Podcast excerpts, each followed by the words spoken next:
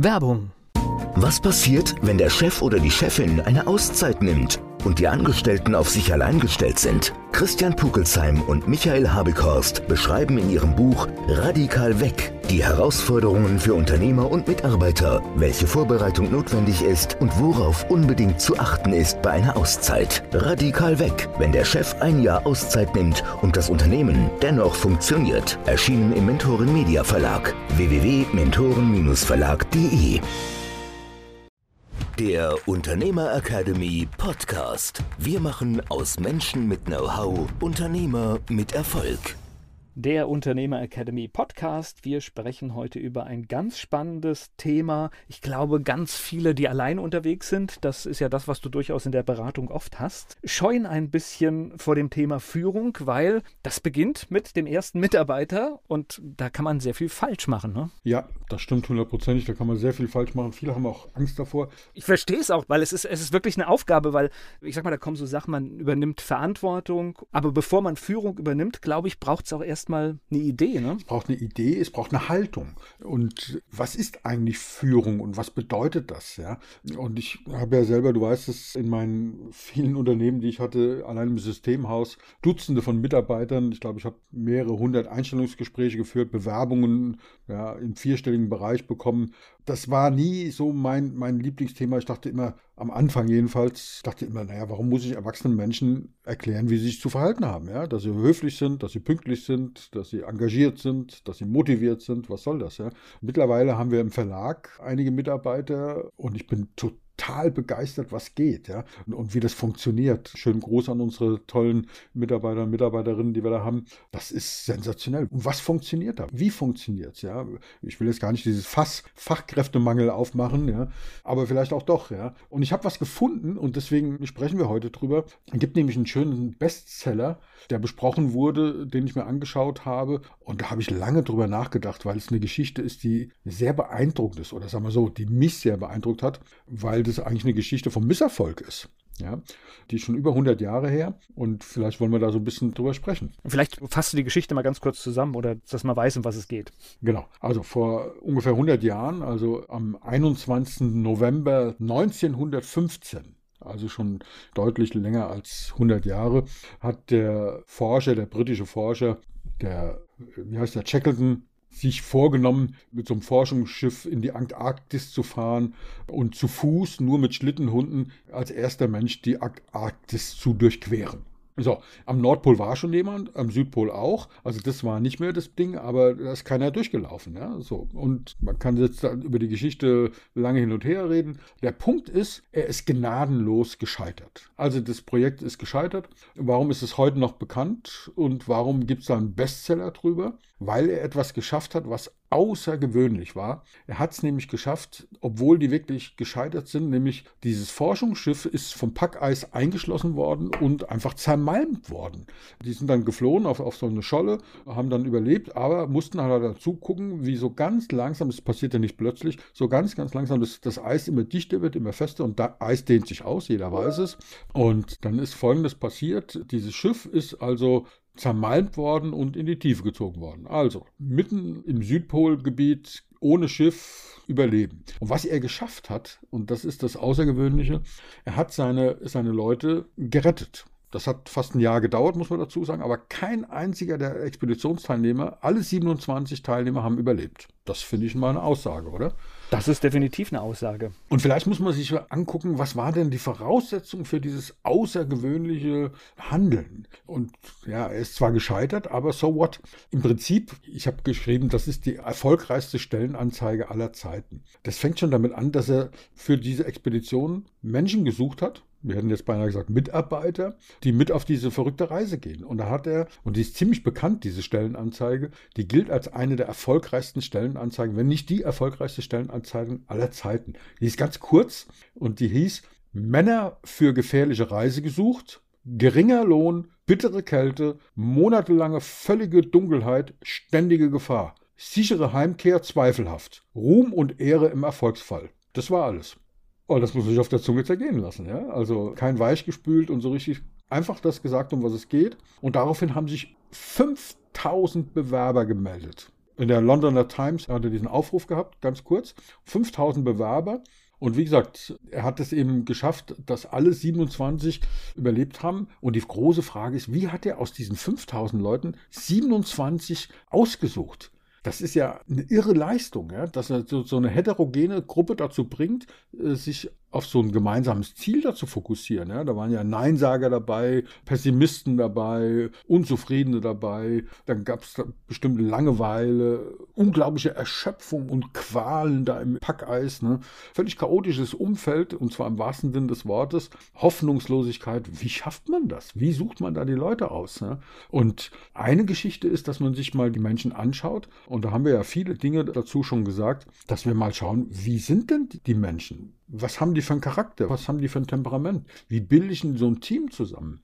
Das ist so diese eine Geschichte. Und das andere ist eben dieser Shackleton, der gilt heute noch als eines der klassischen Vorbilder für Manager und Führungskräfte. Generell, ja.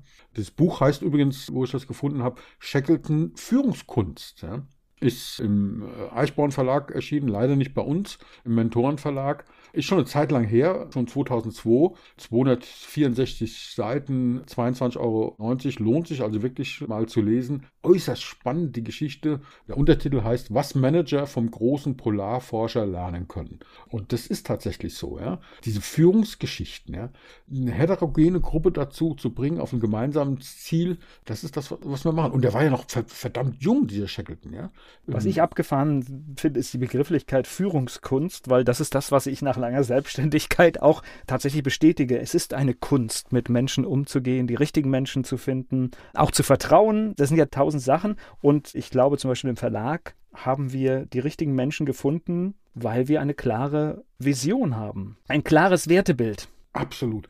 Das ist zum Beispiel was, was in dem Buch steht. Da steht eben auch drin, was Shackleton da überhaupt dazu getrieben hat. Der ist mit 15 schon zur Marine gegangen, weil er auch so eine Vision hat. Er hat, er war so ein Freiheitstyp, ja. Der hat sich nicht einsperren lassen, keine Sachen. Er wollte immer frei sein, ja. Er wollte Routinen entfliehen und so. Und das war so sein, seine Geschichte, ja. Da kann man sagen, in dem Buch waren so die Grundsätze der Entwicklung. Einfühlungsvermögen zum Beispiel, Verantwortungsbewusstsein gegenüber anderen. Das ist so eine der ganz großen Sachen. Und dann eben so diesen eigenen kulturellen und gesellschaftlichen Horizont erweitern über die Erfahrung hinaus, ja, dass man sich auch mit Dingen befasst. Also zum Beispiel Jacqueline hat gesagt, er befasst sich auch mit den schönen Künsten, hat viel gelesen, der ist gemeinnützig tätig gewesen, ja, und er hat gelernt, die Sachen aus verschiedenen Perspektiven zu betrachten, damit eben, wenn man das sieht, wie der gehandelt hat, ganz, ganz klasse, ja, aus Fehlern lernen, zum Beispiel aus eigenen und anderen. Das war so so eine Geschichte, ja, und auch zum Beispiel, dass er nicht darauf beharrt hat, dieses Ziel um jeden Preis zu erreichen, weil das Ziel war ja, dass die zu Fuß durch die Antarktis gehen. Ja.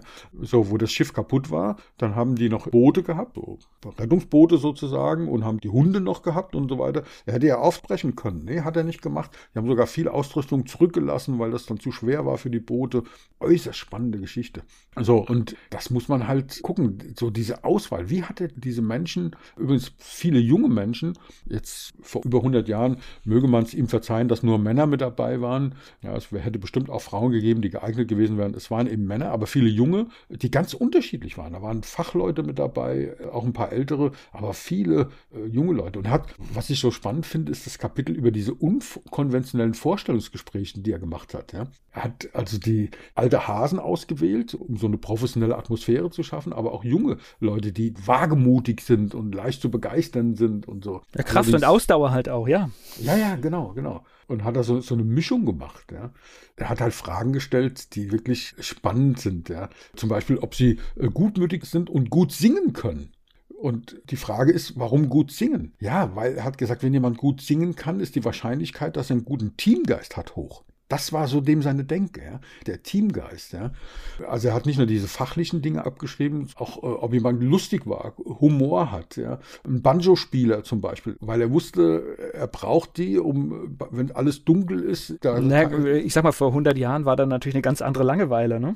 Heute haben wir Ablenkungsmedien, ja. Und alle mussten immer alles machen. Er hat also zum Beispiel auf der Fahrt gab es keine festen Rolle. Jeder musste sich, jeder, auch die Alten oder Erfahrenen oder die Wissenschaftler, die mussten auch das Deck schruppen oder äh, die Segel setzen und so weiter. Das hat, er hat das immer rolliert, ja, sodass da kein Neid entstanden ist und so weiter. Ja. Und so, was die Autoren des Buches herausgefunden haben, die sagen halt, stellen Sie Mitarbeiter ein, die ihre Vision teilen. Ja, genau. Das ist das, was du gesagt hast, Volker. Ich habe noch was für mich ganz, ganz Spannendes gefunden. Das ist etwas, das ist mir wirklich am Anfang sehr schwer gefallen, aber heute komme ich damit gut zurecht. Das ist nämlich auch, dass man, wenn man Mitarbeiterinnen und Mitarbeiter hat, dass man da auch eine Verantwortung hat und diese Verantwortung geht über das Arbeitsverhältnis weit hinaus. Weil nämlich, wenn ein persönliches Problem ist, dann kann es auch sein, dass der Mitarbeiter oder die Mitarbeiterin auch kommt. Und heute bin ich sogar so weit, ich möchte, dass sie kommen. Weil wir können oft helfen, ja. Und das schafft ein ganz loyales Klima, wenn man denn auch helfen konnte. Und ich mache das gerne,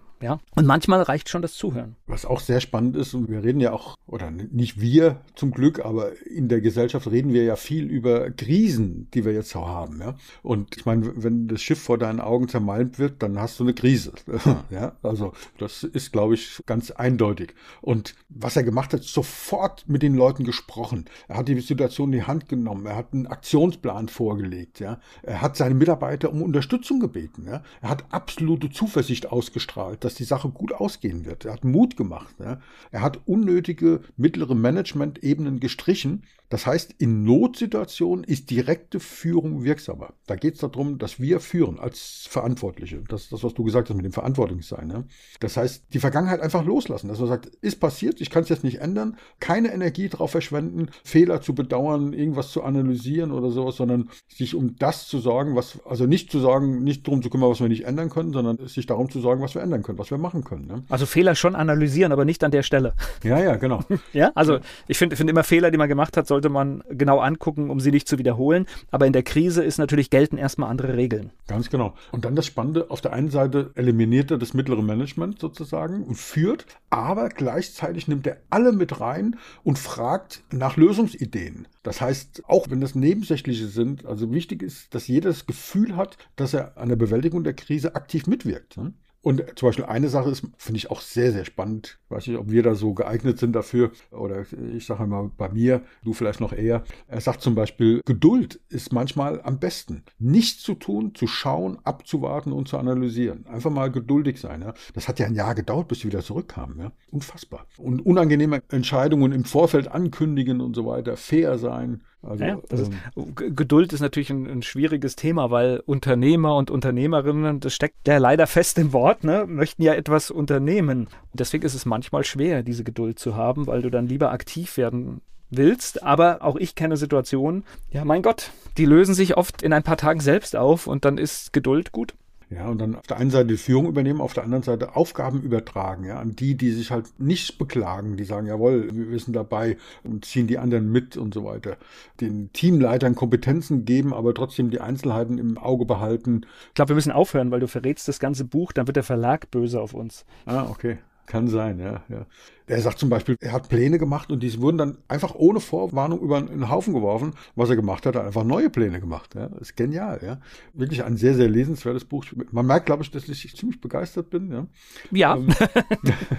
es gibt so viele tolle Bücher und, und wir sprechen ja auch gerne darüber. Und das Faszinierende ist ja, du hast jetzt ja hier schon mehr als einen Impuls rausgeholt. Oft sind ja zwei oder drei Impulse aus einem Buch schon entscheidend für, wie du zukünftig agierst. Und deswegen hier sprudelt heraus. Und das, was ich jetzt nur nur, quer gelesen habe, ist es ist ein hochinteressantes Buch. Mhm. Und wie gesagt, so die, diese, ja, wir reden über den Mut, mutig zu sein, auch mit Mitarbeitern zu arbeiten, mit Mitarbeiterinnen zu arbeiten, denen auch was zuzutrauen, die mitzunehmen, aber bei, bei der Auswahl der Mitarbeiter wirklich hinzuschauen, über den Tellerrand hinaus zu gucken, zu gucken, passen die zu mir und meiner Vision, tragen die das mit, gibt es eine richtige Mischung. Ja, und das ist, glaube ich, ein schöner Impuls für unseren heutigen Podcast.